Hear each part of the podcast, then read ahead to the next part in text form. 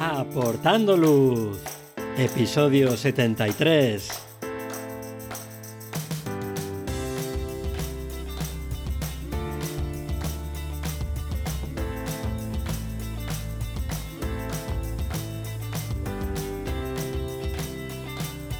Hola, ¿qué tal? Bienvenidos a este nuevo episodio de Aportando Luz, el podcast en el que hablamos de fotografía nocturna, su técnica, consejos y equipo. Soy Javier Rosano, fotógrafo especializado en fotografía nocturna. Os recomiendo que os paséis por mi web javierrosano.com donde podréis ver mis últimas fotografías, el blog con consejos y fotografías nocturnas explicadas y podréis también acceder a la formación online. Tenéis disponibles cursos para aprender la teoría, la iluminación, la composición o el procesado en fotografía nocturna. Pasad por la web, echad un vistazo a los cursos. En el episodio de hoy vamos a hablar de fotografía nocturna en el Torcal de Antequera. Y seguimos conociendo localizaciones para practicar la fotografía nocturna y hoy viajamos a la provincia de Málaga, a un sitio que es un destino clásico de la fotografía nocturna, un lugar precioso y que además tiene formaciones impresionantes como es el Torcal de Antequera. Y para contarnos todos los secretos de esta localización, tenemos hoy en el podcast a Alberto Moreno. Buenas Alberto, ¿qué tal? Muy buenas Javier, ¿qué pasa? Encantado de estar aquí, muchas gracias.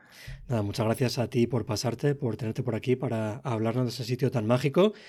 Pero antes de todo eso, y antes de empezar a hablar de fotografía nocturna, para la gente que no te conozca, cuéntanos quién es Alberto Moreno.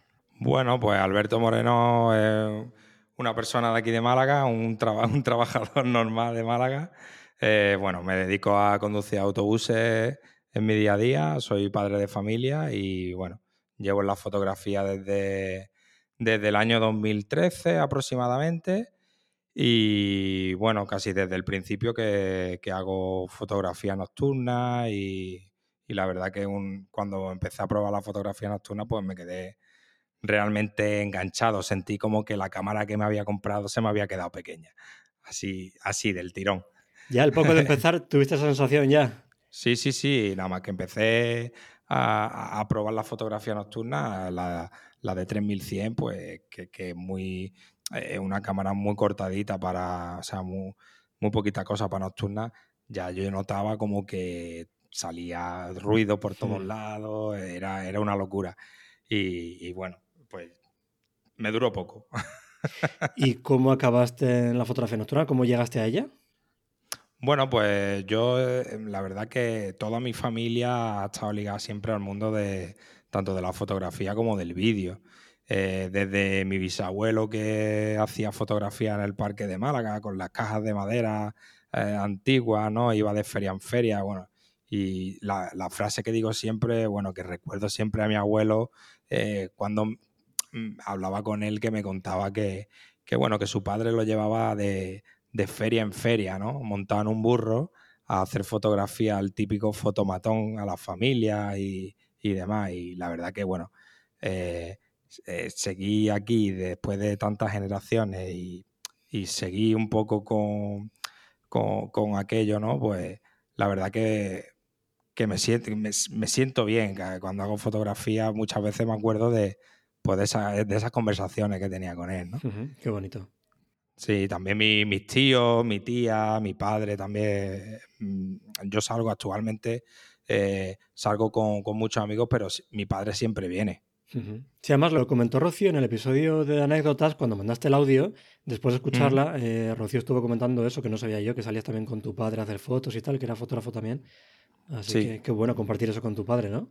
Sí, la verdad que sí, son momentos únicos, ¿no? Aunque tenemos siempre nuestros más y nuestros menos, ¿no? Porque yo ten en cuenta que al tener la familia, tú lo sabes igual que yo, cuando sales de fotografía, pues te deja a la familia en casa, ¿no? Eh, al día siguiente te despiertas tarde, eh, digamos que le restas tiempo a la familia para, pues para, para hacer lo que realmente te gusta, ¿no? Tu hobby. Y claro, pues bueno, cada uno se lo toma de una manera. Yo siempre estoy con él pero chiquillo, vamos, pero, eh, pero estate pendiente de lo, de lo que estamos haciendo, en fin, cosas de, de, pues bueno, de, entre él y yo, ¿no? Siempre, ¿no? Pero sí que, sí que es verdad que, que son momentos muy agradables, ¿no? Tú haces muchas fotografías panorámicas de Vía Láctea. Para hacer estas fotografías, eh, ¿qué equipo utilizas actualmente? Bueno, pues actualmente yo a mí me llaman eh, el burro, me dice mucha gente, ¿no? Porque cada vez que cogen la, mochila se asombran, ¿no? Yo solo salí con tres cuerpos eh, en la mochila. Una A7 III astromodificada, una A7R3 y la A7R4. Y normalmente pues suelo compaginar un poco la fotografía nocturna con el Tyler.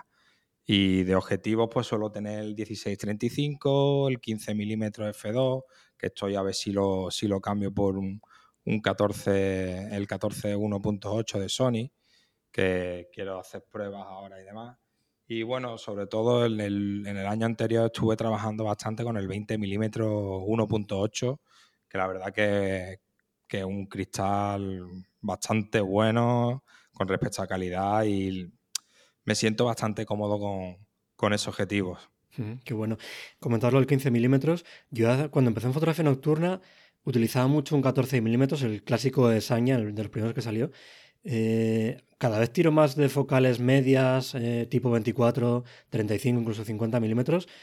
¿Tú qué tal con el 15 milímetros? ¿Bien?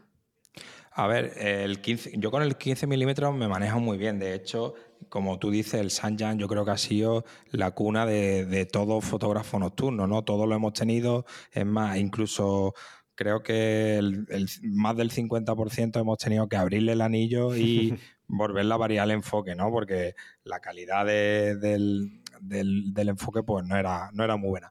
Pero con el 15 milímetros en la agua me siento súper cómodo, además F2 y cuando, porque yo disparo sin varianza y la verdad que es un tándem bastante bueno. El F2 mezclado con el con ISO 800, que es lo que yo suelo utilizar, pues es como que una balanza que te da un, te da un RAW bastante bueno. Sí que es verdad que cada vez me pasa igual que a ti, cada vez solo estoy tirando más con, con focales medias. El tema del 14 milímetros más que nada es para el time para el time nocturno que tú sabes que, es que si, si, utilizamos focales más tirando a focales medias, pues luego muchas veces al recortar para el 16 noveno, pues se queda un poco, se queda un poco corto, ¿no? Hay veces que tú dices, uff, me faltan cuadres, ¿no? Y por eso el tema del 14 milímetros. ¿Y qué cuerpo utilizas para hacer los timelapse? ¿La astromodificada, la 7R3 o la R4? A ver, el tema del Tyla eh, nocturno, perdón, estoy empezando a tirar, o sea, este año anterior he estado tirándola con la astromodificada. Ajá. Porque mm, quiero eh, conseguir ese colorcito de la. ese colorcito que no consigue una, cámara de stock, ¿no? Una cámara normal. Eh, y sobre todo porque después sí que se nota a la hora de, de editar el Thailand nocturno en un cielo en el que existe contaminación lumínica, es mucho más fácil sacar colores con, esa cámara, lógicamente, que con, con, la R3 o con la R4. Pero sí que es verdad que, bueno, hay veces que como lo tengo que compaginar para sacar la fotografía, claro, pues claro, no puedo tener el cuerpo, no puedo tener en dos sitios a la vez. Entonces sí que es verdad que suelo utilizar la R3. La R4 la dejo un poco más para tailas que tengo que, que hacer ampliaciones, sobre todo por el tema de la resolución, lunas y demás. Y mm, ese paso que diste a una cámara astromodificada, ¿supuso un gran salto de, pues, de luz que captabas, de detalle? ¿Te, encantó ese salto? ¿Era como esperabas?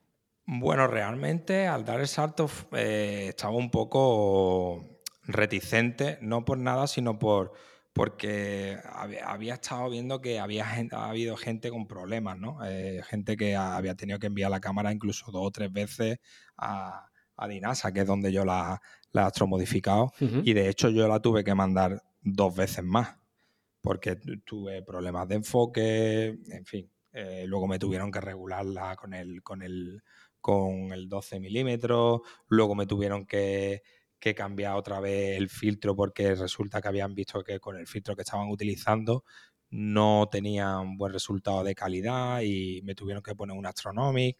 En fin, la cámara estuvo tres veces, tres veces en Elche. Hasta que ya por fin, eh, pues bueno, yo cuando llegó vi que, que estaba ya medio bien. Y sí que es verdad que al principio el tema de, bueno, pues el tema de sacar unos colores naturales, sí que es verdad que me sentía muy incómodo, muy incómodo, porque tú ves que de buena primera sale todo muy rojo, si le baja el matiz del balance blanco luego sale muy verde, no llegas a conseguir un equilibrio en los tonos sobre todo, porque yo, eh, a mí me gusta mucho sacar los colores que, yo veo que son reales, ¿no? No me gusta llevarme la foto con unos, con unos colores, unos matices que no, que no hay, porque luego en el ordenador es muy difícil el llevarte ese, ese color, llevártelo a su sitio. Entonces intento llevarme la fotografía siempre un poco eh, eh, en su color, ¿no? Y sí que es verdad que me sentí muy... Me sentía como que no era capaz de controlar esto. De hecho, hablando con algunos compañeros, como... Eh, pues mira, uno de los que con los que hablaba era con Efren, ¿vale? Efren de, de Tenerife, y me lo decía, me dice, tío, es que es que se me van, se me van los colores. Es que le aprieto una mejilla por aquí, por aquí, por aquí y se me van los colores.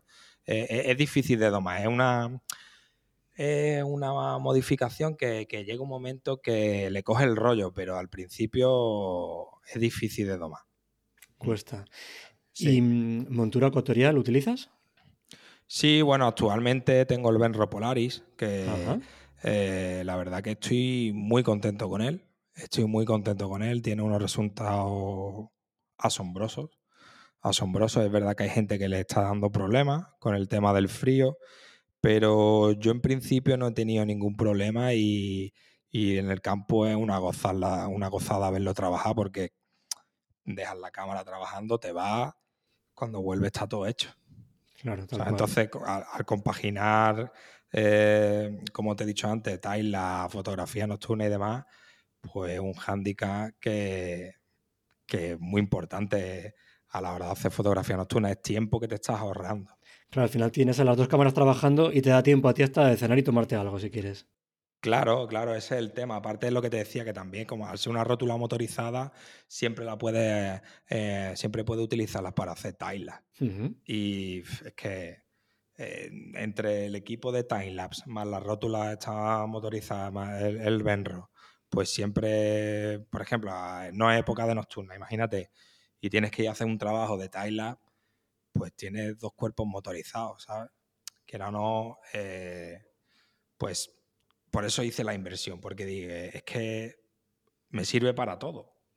Al final lo que decías tú antes, vas cargado como un burro. Claro, eh, eso es que entre el slider, porque muchas veces llevo el slider, los motores del slider, eh, los tres cuerpos, objetivos para los tres cuerpos y demás, llega un momento en que todo pesa y, y bueno, pero bueno, al final te acostumbras, ¿sabes? Llega un momento en que, te acostumbras y intentas dosificarte también. Siempre no, llevo, no llevo todo, ¿sabes? Y mm, con todo este equipo eh, y en la localización de la que luego vamos a hablar, conseguiste hace poquito incluir una de tus fotos entre la selección que hace Dan Zafra de Captures de Atlas de las 25 mejores fotografías de la Vía Láctea de 2022. Así que enhorabuena, porque imagino que eso es un orgullo, ¿no? Poder ver una foto tuya en esa selección. Sí, muchas gracias. La verdad que sí, que, que yo cuando hablé con Dan y me pidió la foto, me quedé un poco. porque es como la selección de Dan de Capture de Atlas es como todo el año, o sea, cada año que sale, tú dices, ostras, pues la verdad que es inspiradora, ¿no? Es, una selección que es bastante inspiradora. Y verte ahí, pues, te, la, verdad, la verdad que me quedé un poco en shock, ¿no? Digo, tío, pero ¿qué estás hablando? Pero sí, además, por ejemplo, cuando la foto que me pidió me, hace gracia porque yo muchas veces lo pienso y digo, no considero que sea mi mejor foto de Vía Láctea, ¿sabes? Eh, y, no sé, que la verdad que me hizo bastante ilusión y, sí que es verdad que siempre todas esas cosas pues son cosas que te van dando ese impulso, ¿no? Te van dando esas ganas de seguir, de seguir saliendo por la noche, de seguir haciendo taila, de seguir dándole caña a, todo esto, ¿no? Qué bueno. Y mm, esa foto está hecha en el Torcal de Antequera y yo creo que mucha gente que nos escucha seguramente sabrá qué es el Torcal de Antequera, pero para aquellos que no lo tengan muy claro, cuéntanos por favor un poquito así qué es el Torcal de Antequera, qué tiene de particular y por qué va tanto fotógrafo nocturno al Torcal a hacer fotos. Bueno, el Torcal de Antequera es un paraje natural de, eh, estilo cástico, ¿vale? Eh, digamos que el es un paisaje que estaba sumergido en el mar, en el mar, ¿vale? Todo lo que, todo lo que son las piedras, ¿no? digamos entre comillas, lo que se le llaman las piedras, pues estaba sumergido en el mar, son sedimentos sumergidos en el mar, son, eh, todo eso se ha formado a través de, la erosión, de, del aire, del agua, de, estaba sumergido en eh, bajo el, mar Tetis, ¿vale? Y bueno, pues todo eso a través de los movimientos de las placas y demás, como todos sabemos, pues va saliendo a reducir, va saliendo a reducir y bueno, tenemos ahí un paraje natural que, es patrimonio de la humanidad por la UNESCO. O sea, que, que, que eh, además que es que te pones a ver fotografías del Torcay y es que te enamora porque tiene como formas, ¿no? Eh, te pones a una piedra y dices, ostras, es que parece un robot. Te vas a otro lado y dices, ostras, que parece, parece un pájaro. Ostras, que parece una copa o parece, hay un montón de, piedras que son similitudes, ¿no? Similitudes a, formas de, cosas que tenemos en la vida cotidiana. Y eh, yo creo que ese es el mayor atractivo que tiene el Torcada Anteguera, ¿no? Que tiene esa, esa forma, esa tan, tan característica, el, famoso tornillo, mm. que la gente dice, pero bueno, ¿y eso cómo tiene esa forma así de como de dientes de sierra, ¿no? Pues bueno, el, la erosión. La erosión te hace, son distintas capas de, de, sedimentación y bueno, pues se queda de, se queda de esa manera de dibujar. Hay una, una capa que son más sensibles que la otra y, y se va se va dibujando de esa manera. Y la verdad que eh, muchas veces me da lástima porque pasas por sitios y ves como. Y tú dices, uy, esa piedra se va a caer. ¿Sabes? Porque eh, nosotros formamos parte también del tiempo. Claro. Y aunque no lo creamos, eso lleva ahí millones de años, pero el tiempo sigue pasando y la erosión sigue existiendo.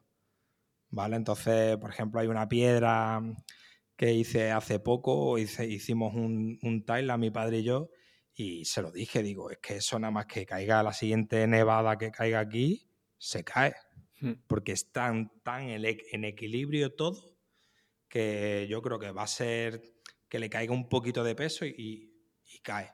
Pues eso pasa con muchas cosas. Muchas veces te vas por pasadizo y por y por bueno, por, boquetes, ¿no? Como que nos metemos por allí por unos boquetes que no veas y te encuentras piedras derrumbadas y demás. Eh, es un sitio muy peculiar. Bueno, pero también es lo bonito de hacer fotografía allí, que al final con tus fotografías eh, registras o documentas cosas que quizá lo que decías tú dentro de unos años no puedan estar. Y mm, es un sitio súper chulo, que lo que decías tú, no tiene esas formas tan, tan curiosas, tan bonitas.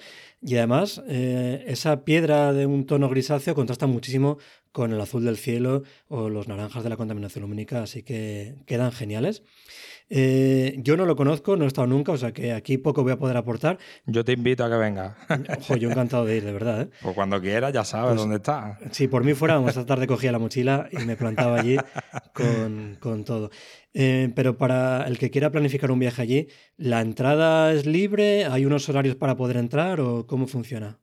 La entrada es libre, ¿vale? sí que es verdad que en fines de semana está un poco restringido, ¿no? Porque hay muchas visitas, es, un sitio bastante famoso de la provincia de Málaga y, como bien sabemos, Málaga, pues ahora mm, hay un boom turístico en Málaga que es una auténtica pasada. Yo, yo como te he dicho antes, trabajo llevando autobuses, autobuses urbanos y es que, es que no te puedes hacer una idea del turismo que ha venido este año y que, y que bueno, que parece que, va a seguir viniendo. Entonces, digamos que es un punto muy turístico, un punto que se ha convertido en algo que, no hay en muchos sitios, o sea, que no hay, no te lo encuentras en otros sitios. Y sí que es verdad que los fines de semana lo restringen un poco, le echan una valla y te ponen un autobús para subir. Pero luego a las 7 de la tarde la abren otra vez y te dejan subir. A lo mejor cuando hay lluvia de estrellas y eso también, te ponen el autobús, te cierran la valla, pero más que nada porque no se acumulen muchos coches arriba y no haya problemas a la hora de, eh, que la gente se, atasque allí, ¿no? Entre uno subiendo y otro bajando. Pero vaya, no, no, no suele haber problemas. Yo normalmente cuando solo salí de noche y si vas en día de diario, es raro encontrarte algún coche allá arriba. En fines de semana sí que hay caravanas para dormir, la gente se queda allá a dormir y eso. Pero en día de diario, normalmente cuando bajamos a las 3, a las 4, a las 5 de la mañana, no te encuentras ningún coche. Claro. Y mm, cada vez más, por temas de conservación del medio ambiente, eh, en parques naturales, en zonas de especial protección de aves o cualquier zona así medioambiental, eh, suele haber restricciones para salirte de un sendero, para entrar un determinado periodo del año por cría de, no sé, de aves, por ejemplo. ¿Hay alguna limitación también ahí o, no, no te suena que haya nada? Que yo sepa, no, que yo sepa, no. Sí que es verdad que, bueno, esto es algo que tengo que reseñar eh, porque me pregunta mucha gente, ¿no? Eh, hay, hay, muchos problemas de, que, de gente que pregunta sobre cómo llegar a sitio sobre cómo llegar. Y, bueno, no, no, existen restricciones de, ir a ningún sitio, pero los que conocemos el Torcal sabemos lo que pasa. Y el Torcal, yo, yo tengo una frase que es que digo, el Torcal es muy perro, porque el Torcal eh, tiene, como, tiene como un clima, un clima propio y lo que te dice que no va a haber niebla y que va a ser una noche súper despejada, de buena primera te encuentras en una encerrona. Y si estás metido en un sitio que normalmente no conoces y no vas, pues es que hay gente, es que allí normalmente cada dos por tres van los bomberos a rescatar gente. O sea que, que, mucha gente incluso se mosquea conmigo porque me piden que, que les mande tracker y que les mande historia y demás. Y yo la verdad que yo si no puedo ir, yo no, no, envío a nadie a un sitio que sé que es peligroso. Porque, o sea, no existen restricciones, pero eh, los que conocemos el Torcat también intentamos que, no las pongan. Claro. No sé si me entiendes lo que te quiero decir. Que, que em, el día que pase algo, pues van a decir, mira, esto por la noche se echa la valla y, va a tener que subir andando. Y, verás tú cómo se va, cómo va a subir mucha menos gente. Y el tema es que se está poniendo muy de moda y en, parte me siento culpable, como muchos de nosotros, de los que subimos, eh, en, que, en que, bueno, que me siento orgulloso de que la gente mire la fotografía y se sienta atraído por ir a visitar Torca, pero por otra parte también me me siento un poco, bueno, pues que digo, tío, es que también yo soy partícipe de que, de que, de que se sature, ¿no? En, muchos casos. Claro, pero también al final hay que tener sentido común, sea en el Torcal, sea en la Pedriza, en Bardenas, en Navarra, donde sea. Eh, aunque no haya ninguna prohibición, tú tienes que ser consciente de dónde estás yendo, del cuidado que tienes que tener para no estropear ese sitio, de mirar la previsión meteorológica, igual que si vas a la montaña, para saber lo que te puedes encontrar. Porque para preparar este episodio hablé con Carlos Sánchez, chocó tweets en, Twitter y también en Instagram. Y ah, sí, sé quién es. Una de las cosas que me dijo fue esa, dice, habla del tema de la meteorología porque el tiempo es súper cambiante y de repente se te echa la niebla y es muy, muy fácil perderse ahí. Sí, sí, de hecho recuerdo una noche que fuimos a hacer fotografía nocturna, mi padre y yo, y fuimos a un sitio que, normalmente, o sea, fuimos a un sitio que conocemos, o sea, que conocemos de, de que un sitio de paso para muchos sitios, ¿vale? Eh, eh, la parte de atrás del Camorro de Siete Mesas, ¿vale? Que es un sitio que, que, que normalmente eh, pues bueno, pues zona de paso de la, ruta roja, de otros sitios a donde, de una ladera en la que se hace bueno atardecer y demás, y un sitio que normalmente solemos, solemos recorrer. Y de buena a primera se, empezó un frío uh", y le dije a mi padre, uh, no nos dio tiempo a, a recoger petate. No nos dio tiempo. Enseguida nos vimos inmersos en una niebla que es que mi padre estaba a medio metro mía y, tuvimos, teníamos que apagar las linternas porque es que nos deslumbraba la luz. La luz de lo densa que era nos deslumbraba y, tuve que coger el móvil e intentar orientarme hasta que escuché los cencerros de la, de la, de, de las cabras, de las ovejas que había allí y ya supe realmente dónde estaba porque sé dónde, dónde se resguarda. ¿vale? Entonces ya dije, uh, quieto, vamos a tirar por aquí, vamos a bajar la ladera y ya más o menos nos vamos a orientar por allí. Pero vaya, mi padre me decía, chiquillo, no te preocupes, echamos los macutos ahí y mañana amanecemos. Pero es que no, realmente era ya la única opción viable, ¿sabes? Claro. Que incluso conociendo la zona, Tiene te sorprende. Y eso ocurre, imagino, algún periodo concreto, ¿no? No sé si será diciembre, enero, el tema de las. Da igual. Sí. Da igual da igual. Incluso yo he estado en verano y de buena primera una niebla que tú dices, ostras, septiembre. Hombre, es verdad que es menos común, es menos común, pero sí que es verdad que, que llevando un poco una planificación bastante, bastante revisada, yo por eso siempre eh, que vamos a salir le invierto bastante tiempo a mirar distintas partes, ¿no? Porque tú sabes que en un parte a lo mejor te aparece una cosa y en otra parte te aparece otra y en otro otra y tú dices, ostras, ¿y ahora qué hago, tío? Pues yo voy, ¿no? Porque, a ver, eh, esto es como, como pasa con las lunas. Las lunas tú dices, ostras, da nublado, sal. Hmm. Sal. O con las auroras, da nublado, no, sal, hacer aurora, pues esto es igual. El torcal es igual. Eh, da nublado, ve.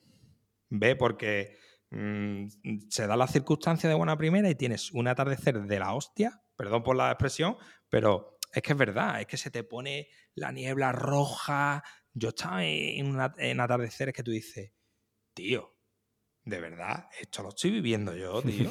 que parece de película, ¿no? Porque, sí, sí, sí, porque es que es todo rojo. O sea, yo me grababa con el móvil y decía, por, por tenerlo de recuerdo yo allí, ¿sabes? y dices, ostras, es que es increíble, tío. Y daba, nublado ese día. ¿Sabes? Pues sí, al final tiene peligro. Y lo que decías tú, por mucho que mires la planificación meteorológica, eh, si es tan cambiante, pues te puedes encontrar con eso. Y antes comentabas que tu padre había dicho una noche, dice, pues mira, echamos aquí las mochilas, nos echamos a dormir y mañana será otro día. Porque además esa zona del Torcal es una zona que tiene muchas cavidades, algunas además muy profundas. Y claro, andar de noche es peligroso. Si encima es con niebla, no solamente es muy fácil perderse, sino que además que tengas un accidente es bastante sencillo, ¿no? Sí, además que el Torcal tiene la peculiaridad de que, de que un sitio con mucha, con, mucho, por decirlo de alguna manera, con muchos boquetes, ¿vale? Entonces, eh, incluso sitios que parece que estás firme, cuando tú pisas, se te va. Se te va el pie, se te se mueve la piedra, son, son piedras, son sedimentos que son muy, muy inestables muchas veces, incluso una piedra grande, muchas veces he ido, hemos ido a cruzar de un sitio a otro has pisado y dices, eh, cuidado, porque en la piedra se tambaleaba, ¿sabes? Son sitios que, están, las piedras cogidas con alfiler en, en, en muchos casos. E, es, muy peligroso, el torcal es muy peligroso. De hecho, hace poco tuve, hace poco me hizo gracia porque tuve una gresca con uno porque decía que iba a subir al torcal a no sé dónde, a no sé dónde y a no sé dónde, que los que fueran con él, que tal y cual, y cogí y le escribí, porque me, porque me sentía no sé, quería que tuviera un poquito de responsabilidad, porque si ahora a ese chico le pasa algo, luego, luego pagamos los demás. Ya, sí, lo que decías antes. Sí, y, los sitios, y, los sitios a los que iba a ir precisamente no eran muy fáciles de llegar. Muy accesibles. Y no veas, me tacho de que de prepotente, de que no sé qué, de que. Bueno, bueno, bueno. Tuvimos ahí una gresca que no veas. Porque encima que yo le decía un poquito de responsabilidad, el tío se creía que es que yo quería el Torcal para mí nada más. Y yo precisamente, todo el que me llama para subir al Torcal, eh, siempre que no trabaje, subo con él. No tengo ningún problema. Sí, pero al final hay que tener cabeza y lo que decías tú, si no queremos que acaben prohibiendo accesos, eh, rutas o lo que sea, hay que ir con mucho cuidado para que no haya accidentes y, y, no acaben limitando, porque al final parece que somos así, ¿no? Hay un acantilado y parece que si no hay un cartel o una valla que te impida, tú te acercas hasta que te caes y así somos todos. Sí, sí, de hecho, por ejemplo, el Cali, el Cali es un sitio que es muy de, de, muy difícil acceso, de hecho a mí a mí, yo, yo conozco al Cali porque me llevaron una vez. bueno, perdón, me han llevado dos veces. Me han llevado dos veces y, sí que es verdad que luego ya pues tú aprendes, aprendes ahí a sitios, ¿no? Pero son sitios que son muy complicados de subir son y la gente te, te, te escribe para que le dé el tracker de esos sitios. Y es que, de verdad, la gente se cree que, no, que uno no quiere dar tracker y, y aparte de por responsabilidad, es que el tracker en esos sitios no te sirve. De hecho, yo las primeras veces que subía dejaba 200 metros de hilo de pesca en el camino. Sí. Y a la vuelta lo recogía. Porque por la noche tú subes durante el día y te, más o menos ves las piedras. Sí. Pero por la noche, tú cuando bajas, las piedras que has visto antes no tienen la misma forma desde la otra perspectiva. Claro y basta con que, te, con que tires por la piedra de la derecha en vez de por la, la izquierda y ya te has metido en un, en un embolado que no vas a ser capaz de salir. Entonces al principio dejábamos hilos de pescar. En, dos ocasiones hemos dejado 200 metros de hilo de pescar, la atábamos arriba, la íbamos enrollando en las piedras, más o menos, y luego a la vuelta pues lo recogíamos lógicamente para que no se quede, no se quede en el sitio, pero para que vean la, dificultad del sitio, ¿sabes? Claro, porque imagino que además en esas zonas que vas andando por roca no hay una senda marcada, como si fuera por tierra, entonces no hay ningún camino hecho. Claro, claro, el camino. A ver, hay rutas hechas en, la, en el Torcal, está la ruta roja, la amarilla, la verde, ¿vale? Pero ese tipo de sitios no accedes a través de, rutas marcadas. accedes a través de. Eh, en esta ruta, en el árbol tal, gira a la izquierda y a partir de ahí empieza a meterte por atrás y más o menos eso está en la cabeza ya, ¿no? Es más, siempre los, maestros torcaleros, como le llamamos, siempre te dicen va a subir siete veces y las siete veces que va a subir, va a subir por siete sitios distintos. Tal cual, sí. Sí, porque es que lo mismo te subes por esta roca que subes por la otra. Pero siempre no vas a subir por el mismo lado. Ten en cuenta que todos son piedras grises con forma redondeada. Que es muy fácil confundirse, sí. claro, es que es súper complicado. La verdad es que la gente no. Cuando tú dices, voy la primera vez al Torcal eh, y quiero ir a este sitio, como me escribe mucha gente, le digo, conoce primero el Torcal, hazle una visita. Es verdad que entiendo que si vienes de fuera, pues no puedes hacerle, no puedes hacer muchas visitas, ¿no? Pero sí que es verdad que te digo, pues si te va a quedar un fin de semana, a una vuelta de reconocimiento el primer día y el segundo día, pues intenta meterte un poquito más cuando ya conozcas un poco la, cosa. Además que es un sitio que si te metes en donde, o sea, si te metes en zonas donde no ves contaminación lumínica, es difícil desorientarte. ¿Vale? Porque si tú ves Málaga, pues ya sabes más o menos dónde está, ¿no?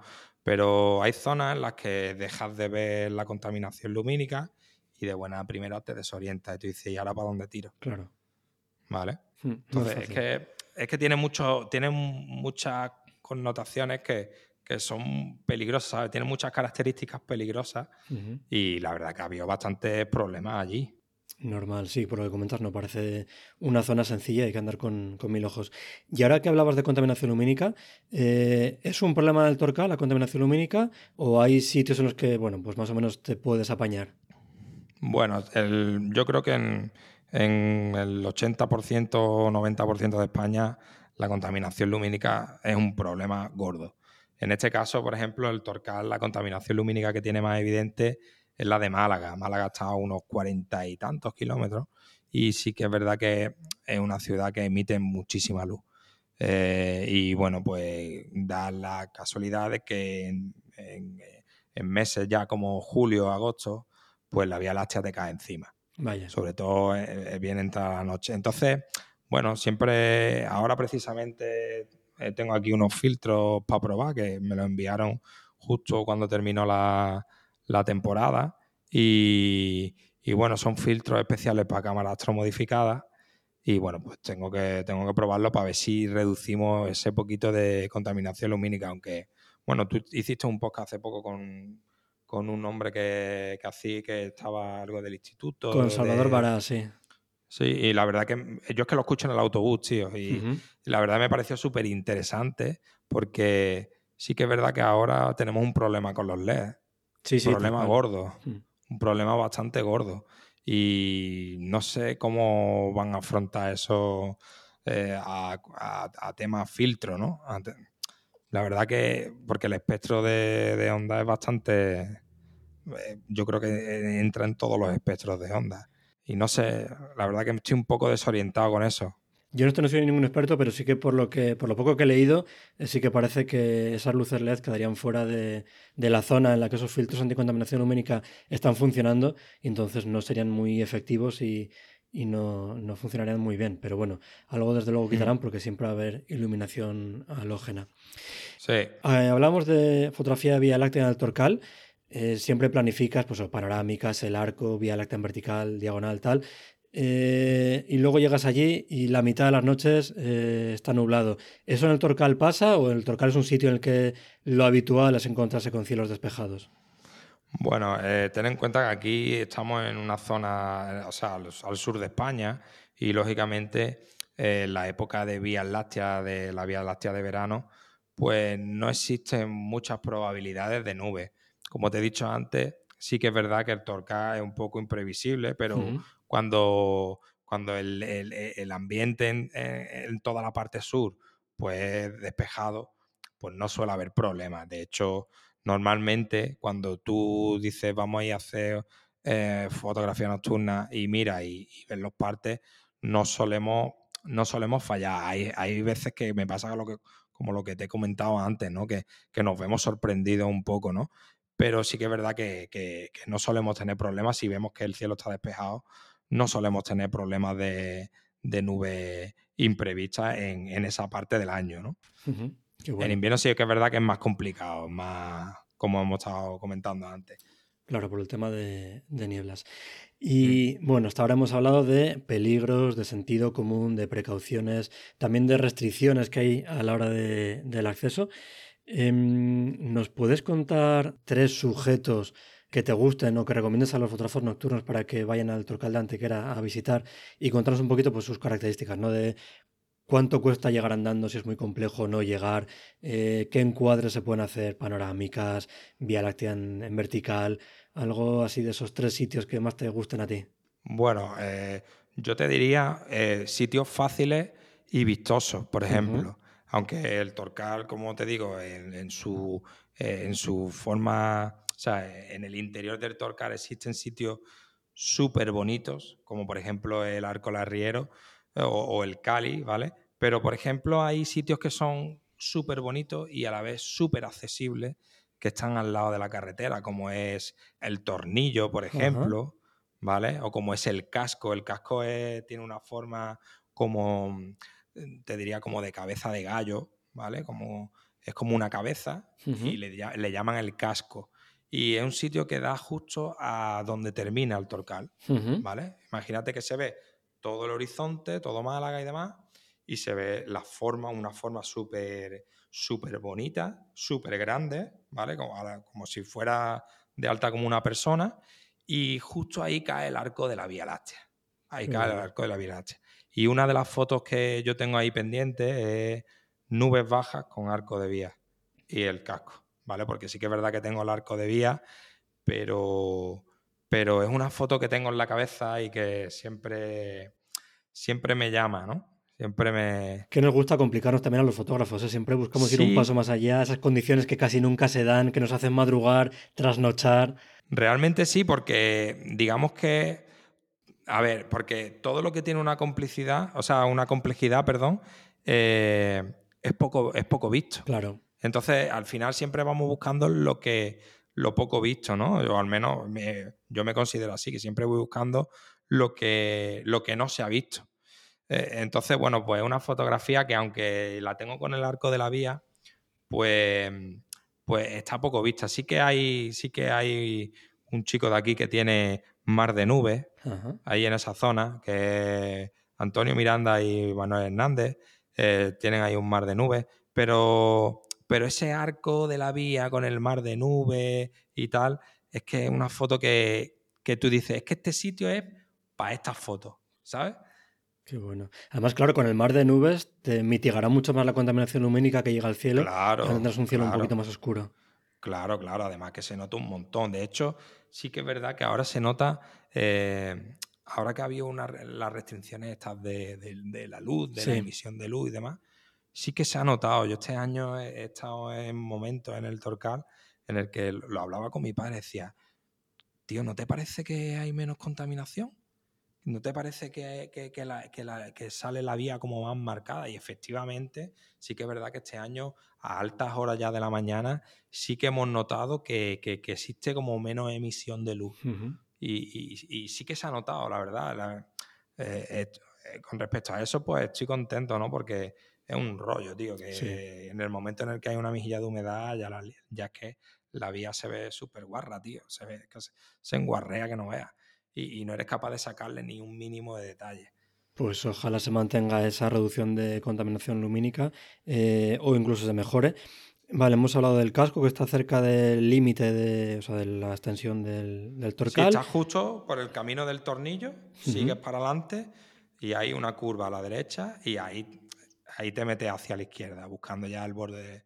De, y es un sitio súper bonito y súper cerca del coche. O sea, y en el tornillo, que yo creo que es uno de los sitios que más fotos he visto también, no sé si será por lo bonito que es y también junto con el fácil acceso que decías que tenía, ¿hay qué fotografía se puede hacer también de arco de la Vía Láctea? Ahí, ahí puedes hacer, bueno, yo tengo una fotografía de arco de Vía Láctea, ahí que precisamente fue, tuvo, estuvo premiada en los Epson y es una fotografía del arco encima del tornillo pero iluminada de tal manera que el tornillo está separado del fondo, porque sí que es verdad que el, torcal tiene, tiene una peculiaridad y es que es muy difícil de fotografiar, porque eh, cuando tú te pones a fotografiar una, figura, ¿vale? Eh, es muy probable que detrás tengas piedras. Y se, todo se pisa, ¿vale? Todo. Entonces, aparte, tiene muchas muchos primeros planos. Si te pones a ver primeros planos, tiene mucho primer plano. Puede llegar a, salirte una fotografía que, luego llega al ordenador y no te guste por la cantidad de elementos que tiene. Eh, eh, eh, hay mucha gente que viene por primera vez. Yo tengo amigos que han venido por primera vez, como, como Juan Romero Salamanca, o Luis Vicente Cajete, que estuvo aquí este verano también. Y, y me lo decían, decía, tío, no ve el mérito que tienes porque es que es súper complicado encuadrar, ¿sabes? Eh, es la costumbre, uno se acostumbra. Uno se acostumbra a saber qué es lo que quieren, ¿no? Sabe qué, es lo que, es lo que busca y qué es lo que necesita la, foto que tiene delante, ¿no? Y otro sitio así que, que falta, pues bueno, eh, por cercanía también, el elefante un sitio súper bonito y que también está justo al lado del parking y luego, pues siempre en la ruta, en, la ruta amarilla, eh, bueno, te voy a decir uno extra, en la ruta amarilla ahí está la unión de la ruta amarilla con la verde, que para mí es un sitio súper, digamos que, tiene la elegancia del Torcán, ¿no? Eh, te enseña esas cavidades que tiene grandes, luego te enseña picos que tiene y sobre todo lo que le llamamos las catedrales.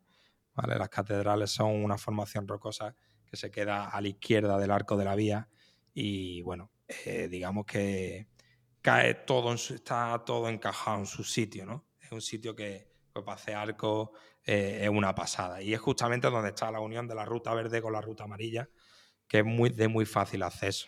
Eso te iba a comentar, estos tres sitios que has dicho, por lo que ibas comentando, parecen que son de fácil acceso, ¿no? Que existe el problema siempre de la niebla y que te puedes orientar un poquito, pero no es de lo más complejo que te puedes encontrar en el Torcal, ¿verdad? Sí, esos sitios son todos, están todos en ruta. Eh, los que le llamamos sitios que están en la ruta. el, el tornillo está a 15 metros de la carretera el, casco está pues siguiendo por hacia adelante del tornillo y, bueno, el, elefante también se hace del parking y el sitio este de, la unión de la ruta amarilla con la verde pues es que son rutas, ¿vale? Y está justo en la ruta, es que no... Eh, siempre que estés en ruta marcada, con, con dar la vuelta sobre tus, sobre tus pasos, no vas a tener pérdida porque la ruta está marcada. De hecho, ahora han echado, han echado chino en la ruta.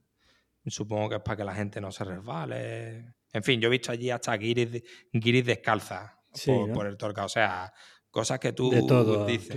Que tú dices, ostras, ¿esta tía dónde va? La realidad supera la afición, ya sabes. Sí, sí, sí, sí, sí. Es brutal, es brutal. Yo me quedé muerto cuando la vi, vaya. Estaba ahora mientras hablaba revisando fotos tuyas de Instagram para intentar situarme un poquito. No sé si he encontrado alguna de esas que comentabas de las catedrales, de la unión de las dos rutas, eh, con el arco de la Vía Láctea. Y mm, viendo las fotos, me imagino que es un sitio muy oscuro, ¿no? Sí, a ver, depende donde esté, porque como te he dicho antes, tiene mucha contaminación lumínica y sí que es verdad que la contaminación lumínica muchas veces baña parte de las piedras, aunque no es evidente, o sea, no es, tú estando allí no te das cuenta de que se está bañando las piedras, pero lógicamente cuando haces fotografía sí que, sí que te ilumina un poco, ¿no? Pero hay otras zonas que son como, están como más resguardadas. Y en esas zonas sí es verdad que son, es un sitio muy oscuro, muy, muy oscuro. ¿Y hay que haces? ¿Tiras de exposiciones más largas? ¿Fotografía en hora azul? ¿O, qué no, sigo tirando, sigo tirando en ISO invariance. Eh, ISO 800 F2. No, ISO 800 F2 o incluso hay veces que tiro con el 1635 F28 y no solo tener problemas para, para levantar. A ver, alguna que otra vez sí que sí que he cogido y le he metido a lo mejor un minuto, ¿vale? De, exposición a, lo que es el suelo, ¿no? Como luego como sacamos con tracker lo que es la parte del cielo muchas veces, pues, pues no te influye mucho, ¿no? Pero... El trabajo se lo tienes que hacer de unir dos fotos y además si la exposición del cielo va a ser mayor, trabajas con dos fotos que tienen exposición muy similar y no la del cielo mucho más expuesta que la del suelo, así que tampoco te, hace más trabajo. Eh, haces también, mezclando un poquito con lo que hablamos antes del equipo, haces la foto del cielo con astromodificada, la del suelo con astromodificada o utilizas una sin astromodificar? Depende. Eh, el, otro día, bueno, hace tiempo lo hablábamos Danza Freyo, que con la astromodificada sí que es verdad que notamos como que recibe mucha más luz. ¿Vale? Incluso con una de stock normal te 30 eh, segundos, ¿no? Pues a lo mejor con la astromodificada te valen con 20 o con 15 segundos. Ostras, es casi un paso más. 15 a 30 es un paso. Sí, sí, sí, sí. Lo hemos, lo hemos notado. A lo mejor 15 eh, no, pero 20 sí, ¿sabes? De hecho, de hecho él, mandó al grupo que, tenemos, mandó una foto de, creo que era Hacen con la familia o él con la familia, no me acuerdo qué. Y, la había hecho, eran 10 segundos y se veía perfectamente. O sea, estaban en, no me acuerdo dónde estaban, estaban en un parque de estos mm, de América que son súper oscuros y me lo decía, me decía, es que mira la sensibilidad que tiene el sensor, es que es lo que habíamos notado. Normalmente suelo tirar eh, con, con cámara de stock, ¿vale? Con las cámaras normales. ¿Por qué? Porque estoy, yo me obsesiono mucho con el color y sí que es verdad que la cámara astromodificada, aunque lo corriges y si sabes corregirlo, si no es un atardecer, ¿vale? siempre puedes tirar con la astromodificada pero eh, prefiero llevármela con... Te quedas más tranquilo, ¿no? Con la R3 o la R4, por si... Eh, porque he hecho pruebas, ¿no? Y, por ejemplo, los atardeceres los he desestimado con la astromodificada así, rotundamente. Porque se ve como le pasa a la Canon esta mirrorless cuando no sé si sabe el fallo que tiene, que haciendo fotos de Sunstar le salen como unos flares, pero unos flares como RGB cuadrados Ajá, ostras. Y es, del, es, del, filtro, del filtro que lleva adelante. Sí. Se ve que no toleran, o sea, no, no es lo suficientemente denso, o no sé, la verdad que no sé cuál es el problema, que como que te, como que se te marca el RGB ahí. ¿Sabes? Pues con, con esta cámara pasa igual. A la, a la, hora de tirar al sol directo, mm, tengo ese problema. Y es de, es de eso, de la astromodificación, porque antes no pasaba. Pero sí que es verdad que en nocturna no suelo tener problemas, aunque yo tengo esa obsesión con el color, ¿no? Intento siempre eh, sacar todo lo más natural posible, ¿no? Con el, color lo más natural posible. Llevármelo todo bien. Muy bien. Y yo creo que hemos hecho ya un barrido suficientemente grande del Torcaldante que era. Nos has dado muchísimas ideas, rutas, además eh, súper seguras, consejos de cuándo ir, de cómo ir. Em, tienes también un canal de YouTube, ¿verdad? Donde estás subiendo últimamente muchos vídeos de timelapse, del propio Torcaldante que era, de cómo procesar algunas fotos circumpolares. Cuéntanos un poquito más, por favor, de ese canal. Sí, bueno, el canal surgió, creo que fue a primeros del año pasado. Eh, a raíz, bueno, yo tenía el canal de, porque publicaba timelapse ahí y, bueno, eh, pues decidí, pues embarcarme en la aventura de hacer, de hacer vídeos, de, tutoriales y demás. Sí que es verdad que este año pues he andado un poco corto de tiempo, pero bueno, también eh, invirtiendo un poco de tiempo en, en preparar el estudio y demás, pues bueno, he preparado la pared, ahora estamos preparando el logo, y bueno, vamos voy creciendo poco a poco en ese sentido, ¿no? También estoy formándome mucho en lo que es la plataforma, sobre todo para, para ahora que vamos a empezar ya en plan, ya súper, la idea es empezar en plan súper fuerte dentro de, del tiempo que, que, dispone, que, dispongo, ¿no? Eh, pues bueno, empezar de, una manera orgánica y, y subir contenido que sea atractivo para tanto para los seguidores de YouTube como para el propio YouTube, ¿no? para que te lo posicione bien, para, en fin, para muchos Los algoritmos. Sí, bueno, es que es, un problema porque eh, YouTube tiene muchas, eh, mucho trabajo. Eh, todos los que hacéis vídeos para YouTube lo sabéis, que esto tiene muchísimo trabajo, desde elaborarte un guion acerca de los contenidos, grabarlo, editarlo y bueno, pues luego prepararlo para, para subirlo. Y, bueno, también quiero enlazarlo un poco con la página web, ¿no? Eh, dentro de, de, la página web, pues crear el contenido, el mismo que, creo en YouTube, pero un poco para hacer SEO de, a dos bandas, ¿no? Como digo yo, se posiciona la web, se posiciona el canal, se posiciona todo, ¿no? Y sobre todo, pues eso, pues, pues también sacaremos formación de formación privada y demás acerca de, sobre todo de timelapse. Al final de año, a lo mejor, si vemos que vamos bien de tiempo, pues sacaré algo de nocturnas también. Pero en principio es de Taila el, la formación. Muy bien. Hablabas de la web. ¿Cuál es tu web? ¿Dónde pueden encontrarla? Pues www.enisosbajas.com. Muy bien. Facilito, como tu usuario de redes sociales también, ¿verdad? Sí, sí, excepto en Facebook. Eh, los demás plataformas, pues igual, en bajas, eh, o sea, arroba en bajas. ¿Que ¿Por qué redes sociales andas? ¿Instagram, Facebook? Pues mira, estoy en Instagram, estoy en Twitter, estoy en Vero eh, y me estoy pensando publicar en Flickr. ¿Otra vez? No, no habías estado nunca? no, no había. Es que Flickr es una plataforma que nunca he, nunca he manejado y la verdad que eh, a raíz de, eh, Iván, Ferrero, Ferrero, sacó, un vídeo y me llamó mucho la atención, ¿no? Porque pensaba que era una plataforma totalmente muerta, ¿sabes?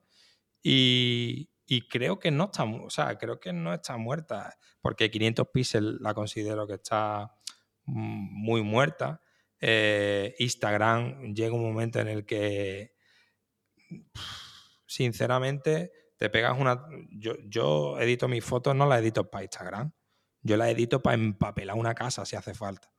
¿Me entiendes? O sea, cuido cada detalle, cuido cada, cada mínimo milímetro de, de, las fotos y que Instagram pues no cuida tus fotos. Desde luego, Instagram es el peor sitio para las panorámicas, ¿eh? Y claro, eh, sí, exacto, exacto, sobre todo para las panorámicas. Y entonces, pues, sobre todo cuando, cuando entró Vero, dijo, ostras, se ve súper bien. ¿Sabes? Es que tú abres una fotografía en Vero. Yo, por ejemplo, aquí tengo pues, dos monitores de 27 y joder, tú te pones a ver la fotografía en la plataforma y dices, ostras, qué guapo se ve esto aquí, ¿no? Ábrela en Instagram. Claro. Sí, sí, ni Es que no tienes forma de verla en condiciones. o sea, es, una auténtica porquería. Y bueno, Facebook es que la considero una red social que no, que ahora mismo que no, me aporta nada.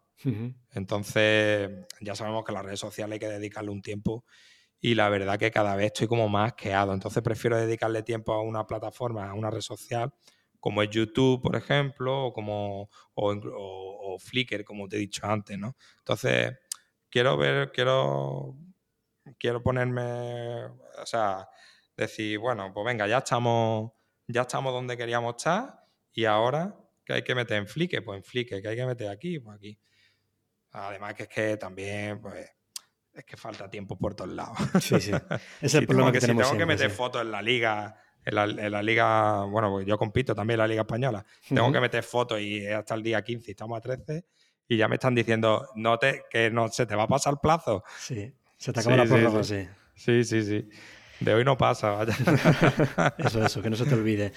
Pues os recomiendo a todos pasar por su página web, sus redes sociales, para ver esas fotos tan bonitas que hace del Torcal de Antequera, eh, los time lapse que sube tan chulos. Y nada, Alberto, un placer haberte tenido en el podcast, charlar contigo, viajar contigo, que nos lleves a ese Torcal de Antequera a contarnos, a descubrirnos los secretos. Y nada, de verdad, muchísimas gracias. Nada, muchísimas gracias a ti eh, por darme la oportunidad de estar aquí y sobre todo de, llevar eh, el Torcal, que a mí me encanta llevar el Torcal a, todas partes, ¿no? Eh, nada, darle un saludo sobre todo a, pues a esos espectadores que están ahí y, muchísimas gracias por darme, por darme este ratito. un placer y encantado de charlar contigo. Un abrazo. Un abrazo. Y hasta aquí este episodio en el que hemos hablado de fotografía nocturna en el Torcal de Antequera. Si os ha gustado este episodio, suscribiros para no perderos los próximos capítulos y si queréis colaborar para que el podcast llegue a más gente, os agradeceré vuestros me gustas, valoraciones y comentarios. Muchísimas gracias por escucharme y por vuestro apoyo. Hasta el próximo episodio.